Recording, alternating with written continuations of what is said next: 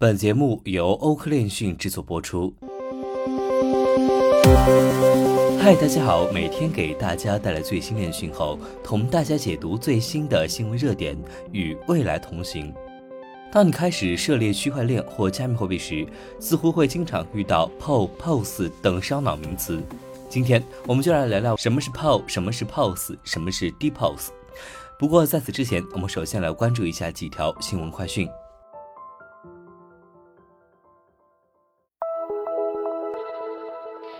MetaMask 招聘产品营销经理，或将发行 Token。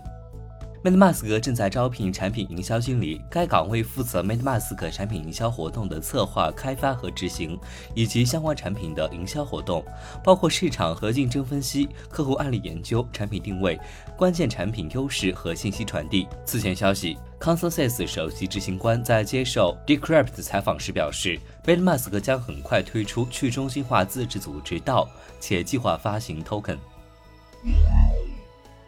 卡塔尔央行暗示加密货币交易所 Coinmena 未取得许可证。总部位于巴林的加密货币交易所 Coinmena 最近宣布，卡塔尔居民现在可以在其平台上买卖加密货币。该加密货币交易所声称是首个向卡塔尔居民开放其平台的受监管数字资产交易所。根据交易所五月十九号发布的公告。Coinmena 进军卡塔尔意味着该国居民现在可以将其银行账户连接加密钱包，这使他们能够直接安全地存入和提取资金。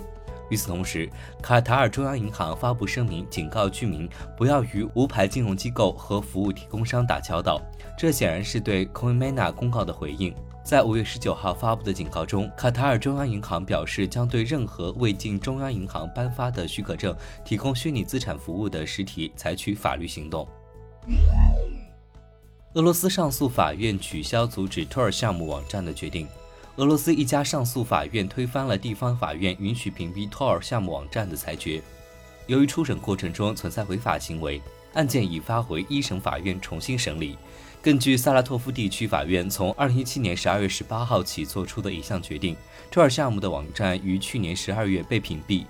上诉法庭的听证会将在网上举行。俄罗斯数字权益保护机构 Realscom Svoboda 律师团队的叶卡捷琳娜·阿巴西娜出席听证会。她表示，由于地区法院的裁决已经被取消，TorProject.org 应该被解除屏蔽。接下来，我们来看一下今日的新闻热点。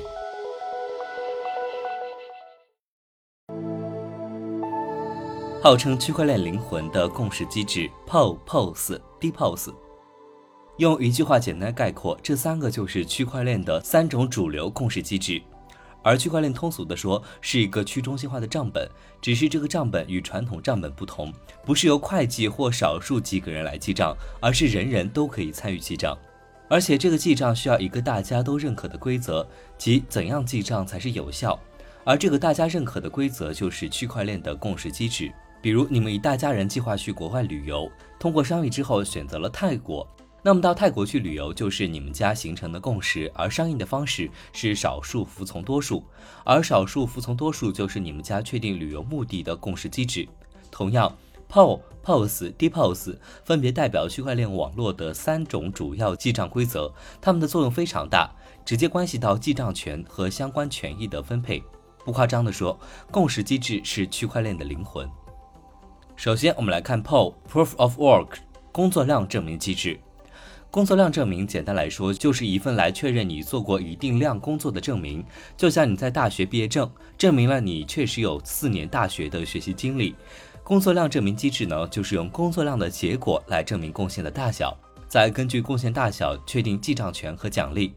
这个证明过程啊，是依赖计算机进行数学运算进行的，可以理解为大家都去解答同一个题目，谁先算出来就负责记账，并获得相应的报酬。这个报酬呢，就是网络产生的数字货币。比如在比特币的网络世界里，谁先解题出来，就先谁得到比特币作为奖赏。p o 的优点是完全去中心化、公平公正，不需要中心化的管理机构。用户及节点之间形成了公平竞争，谁先解出题目，谁就获得相应的收益。其主要缺点呢，就是浪费能源，大家一起算题目都需要耗费算力，而最终有效的只有一个用户所做的功，其他人做的呢都是无用功。而计算机是靠电力来带动的，大家一起用计算机算题，其实也耗费了大量的电力资源。比如比特币就是采用炮共识机制，每年需要消耗几十亿美元的电力，一直遭人诟病。那么第二呢，就是 POS（Proof of Stake） 权益证明机制。权益证明机制呢，就是越多的股权就可以获得更多的奖励。这里的股权是指你有的数字货币的数量和时间，根据它来分配权益，类似股票的分红制度。你持有的币越多，持有的时间越长，币龄越大。就能拿到越多的分红，也就有更大的记账权利。POS 的优点有三个：一是耗能少，不需要像工作量证明机制一样耗费大量的能源；第二呢是作恶成本高昂，如果想要攻击网络的话，必须要有百分之五十一的币龄，这个难度就很大了。不但需要大量的币，还要持有足够长的时间。第三就是达成共识的时间很短，网络环境好的话，可以达到毫秒级速度。POS 的缺点呢有两个。第一个是持币趋于集中化，因为持有的币越多，时间越长，分配的收益越大，获得的币越多，使币过于集中。另一个呢是流动性变得很差，持币有收益分配就没有动力去套现，会囤币不动，开启躺赚模式，导致币的流动性变差。第三就是 De PoS 委托权益证明机制，委托权益证明机制呢是在 POS 的基础上优化而来的，通过投票选取的方式选出生产者。代表他们履行权利和义务，而不是由算力来决定。如果生产者不称职，可能随时会被投票出局。投票的权重和分配的收益都是按照持有的加密货币数量占总量的百分比来计算的。百分之五十一的股东的投票结果是不可逆且有约束力的。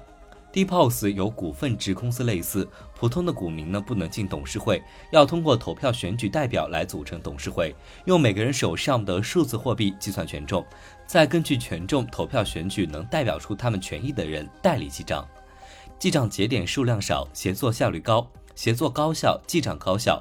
缺点呢就是减弱了去中心化的程度，由选出的代表进行记账，存在一定的中心化控制。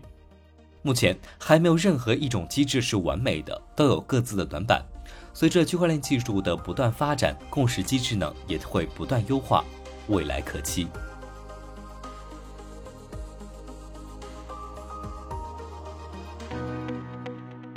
本期节目就到这里。如果您想了解更多关于区块链行业资讯，可以在微博、Twitter、Telegram 及欧科链讯官网上找到我们。明晚六点半再见。